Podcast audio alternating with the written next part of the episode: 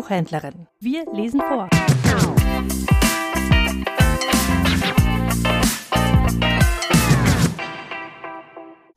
Leberecht Hühnchen. Ein Roman von Heinrich Seidel.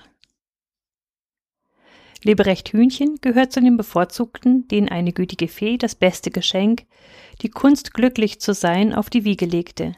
Er besaß die Gabe, aus allen Blumen selbst aus den giftigen Honig zu saugen. Ich erinnere mich nicht, dass ich ihn länger als fünf Minuten lang verstimmt gesehen hätte, dann brach der unverwüstliche Sonnenschein seines Inneren siegreich wieder hervor, und er wusste auch die schlimmste Sache so zu drehen und zu wenden, dass ein Rosenschimmer von ihr ausging. Er hatte in Hannover, wo wir zusammen das Polytechnikum besuchten, eine ganz geringe Unterstützung von Hause und erwarb sich das Notdürftige durch schlecht bezahlte Privatstunden. Dabei schloss er sich aber von keiner studentischen Zusammenkunft aus, und was für mich das Rätselhafteste war, er hatte fast immer Geld, so dass er anderen etwas zu borgen vermochte. Eines Winterabends befand ich mich in der, ich muss es gestehen, nicht allzu seltenen Lage, dass meine sämtlichen Hilfsquellen versiegt waren, während mein Wechsel erst in einigen Tagen eintreffen konnte. Nach sorgfältigem Umdrehen aller Taschen und Aufziehen sämtlicher Schubladen hatte ich noch dreißig Pfennig zusammengebracht, und mit diesem Besitztum, das einsam in meiner Tasche klimperte, schlenderte ich durch die Straßen, in eifriges Nachdenken über die vorteilhafteste Anlage dieses Kapitals versunken.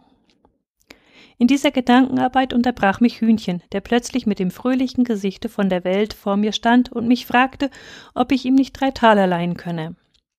Da ich mich nun mit der Absicht getragen hatte, ein ähnliches Ansinnen an ihn zu stellen, so konnte ich mich des Lachens nicht enthalten und machte ihm die Sache klar. Famos, sagte er, also dreißig Pfennig hast du noch. Wenn wir beide zusammenlegen, haben wir auch nicht mehr. Ich habe soeben alles fortgegeben an unseren Landsmann Braun, der einen großen Stiftungskommers mitmachen muss und das Geld natürlich notwendig braucht. Also dreißig Pfennig hast du noch. Dafür wollen wir uns einen fidelen Abend machen. Ich sah ihn verwundert an. Gib mir nur das Geld, sagte er, ich will einkaufen. Zu Hause habe ich auch noch allerlei. Wir wollen lukullisch leben heute Abend. Lukullisch, sage ich. Wir gingen durch einige enge Gassen der Ägidienvorstadt zu seiner Wohnung. Unterwegs verschwand er in einem kleinen kümmerlichen Laden, der sich durch ein paar gekreuzte Kalkpfeifen, einige verstaubte Zichorien und Tabakspakete, Wegskrugen und Senftöpfe kennzeichnete und kam nach kurzer Zeit mit zwei Tüten wieder zum Vorschein. Leberecht Hühnchen wohnte in dem Giebel eines lächerlich kleinen und niedrigen Häuschens, das an einem ebenso winzigen Garten gelegen war.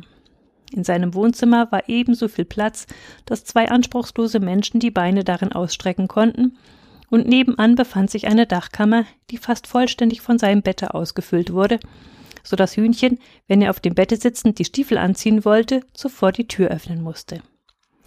Dieser kleine Vogelkäfig hatte aber etwas eigentümlich Behagliches. Etwas von dem sonnigen Wesen seines Bewohners war auf ihn übergegangen. Nun vor allen Dingen einheizen, sagte Hühnchen. Setz dich nur auf das Sofa, aber such dir einen Tal aus. Das Sofa ist etwas gebirgig. Man muss sehen, dass man in ein Tal zu sitzen kommt. Das Feuer in dem kleinen eisernen Kanonenofen der sich der Größe nach zu anderen gewöhnlichen Öfen etwa verhielt wie der Teckel zum Neufundländer, geriet bei dem angestrengten Blasen meines Freundes bald in Brand, und er betrachtete wohlgefällig die züngelnde Flamme. Dieser Ofen war für ihn ein steter Gegenstand des Entzückens.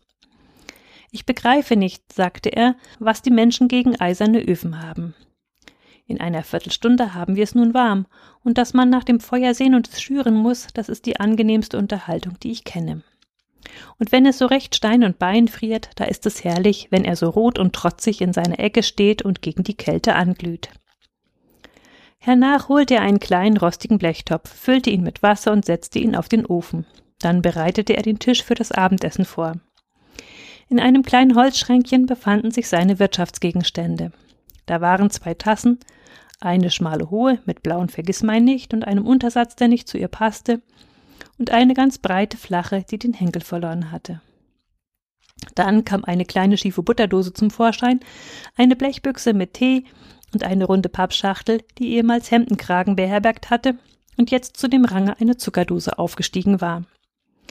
Das köstlichste Stück war aber eine kleine runde Teekanne von braunem Ton, die er stets mit besonderer Vorsicht und Schonung behandelte, denn sie war ein Familienerbstück und ein besonderes Heiligtum. Drei Teller und zwei Messer, die sich so unähnlich waren, wie das für zwei Tischmesser nur irgend erreichbar ist, eine Gabel mit nur noch zwei Zinken und einer fatalen Neigung, ihren Stiel zu verlassen, sowie zwei verbogene Neusilberteelöffel vollendeten den Vorrat. Als er all diese Dinge mit einem gewissen Geschick aufgebaut hatte, ließ er einen zärtlichen Blick der Befriedigung über das Ganze schweifen und sagte Alles mein Eigentum.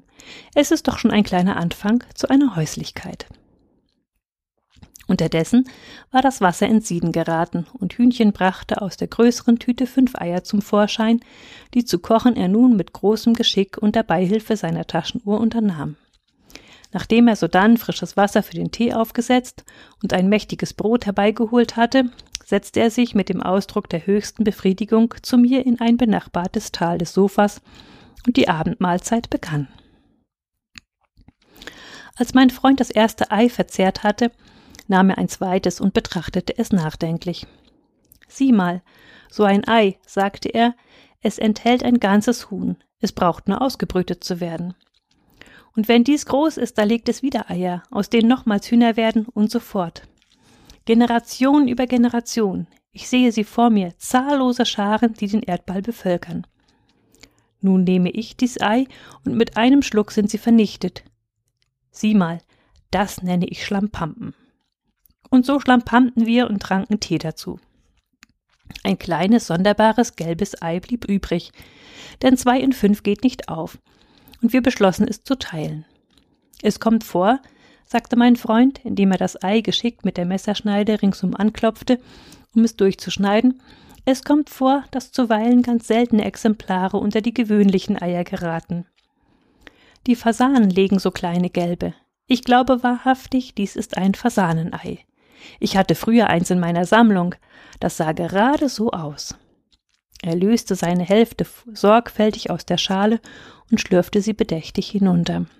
Dann lehnte er sich zurück und mit halb geschlossenen Augen flüsterte er unter gastronomischen Schmunzeln Fasan. Lukullisch. Nach dem Essen stellte sich eine Fatalität heraus. Es war zwar Tabak vorhanden, denn die spitze blaue Tüte, die Hühnchen vorhin eingekauft hatte, enthielt für zehn Pfennig dieses köstlichen Krauts, aber mein guter Freund besaß nur eine einzige invalide Pfeife, deren Mundstück bereits bis auf den letzten Knopf weggebraucht war und deren Kopf, weil er sich viel zu klein für die Schwammdose erwies, die unverbesserliche Unart besaß, plötzlich herumzuschießen und die Beinkleider mit einem Funkenregen zu bestreuen. Diese Schwierigkeit ist leicht zu lösen, sagte Hühnchen. Hier habe ich den Don Quixote. Der, nebenbei gesagt, außer einer Bibel und einigen fachwissenschaftlichen Werken seine ganze Bibliothek ausmachte und in den er unermüdlich immer wieder las. Der eine raucht, der andere liest vor, ein Kapitel ums andere. Du als Gast bekommst die Pfeife zuerst. So ist alles in Ordnung. Dann, während ich die Pfeife stopfte und er nachdenklich den Rest seines Tees schlürfte, kam ihm ein neuer Gedanke. Es ist etwas Großes, sagte er, wenn man bedenkt, dass, damit ich hier in aller Ruhe meinen Tee schlürfen und du deine Pfeife rauchen kannst, der fleißige Chinese in jenem fernen Lande für uns pflanzt und der Neger für uns unter der Tropensonne arbeitet, ja, dass nicht allein die großen Dampfer durchbrausen, für uns in Sturm und Wogenschwall den mächtigen Ozean und die Karawanen ziehen durch die brennende Wüste, der stolze, millionenreiche Handelskönig, der in Hamburg in einem Palast wohnt und am Ufer der Elbe einen fürstlichen Landsitz sein nennt, muss uns ein Teil seiner Sorge zuwenden. Und wenn ihm Handelskonjunkturen schlaflose Nächte machen, so liegen wir behaglich hingestreckt und träumen von schönen Dingen und lassen ihn sich quälen, damit wir zu unserem Tee und unserem Tabak gelangen. Es schmeckt mir noch einmal so gut, wenn ich daran denke. Ach, er bedachte nicht, dass wohl der größere Teil dieses Tees an den Ufern eines träge dahinfließenden Baches auf einem heimatlichen Weidenbaum gewachsen war, und dass dieser Tabak im besten Falle die Uckermark sein Vaterland nannte, wenn er nicht gar in Magdeburgs fruchtbaren Gefilden von derselben Rübe seinen Ursprung nahm, die die Mutter des Zuckers war, mit dem wir uns den Tee versüßt hatten. Danach vertieften wir uns in den alten ewigen Don Quixote und so ging dieser Abend heiter und friedlich zu Ende.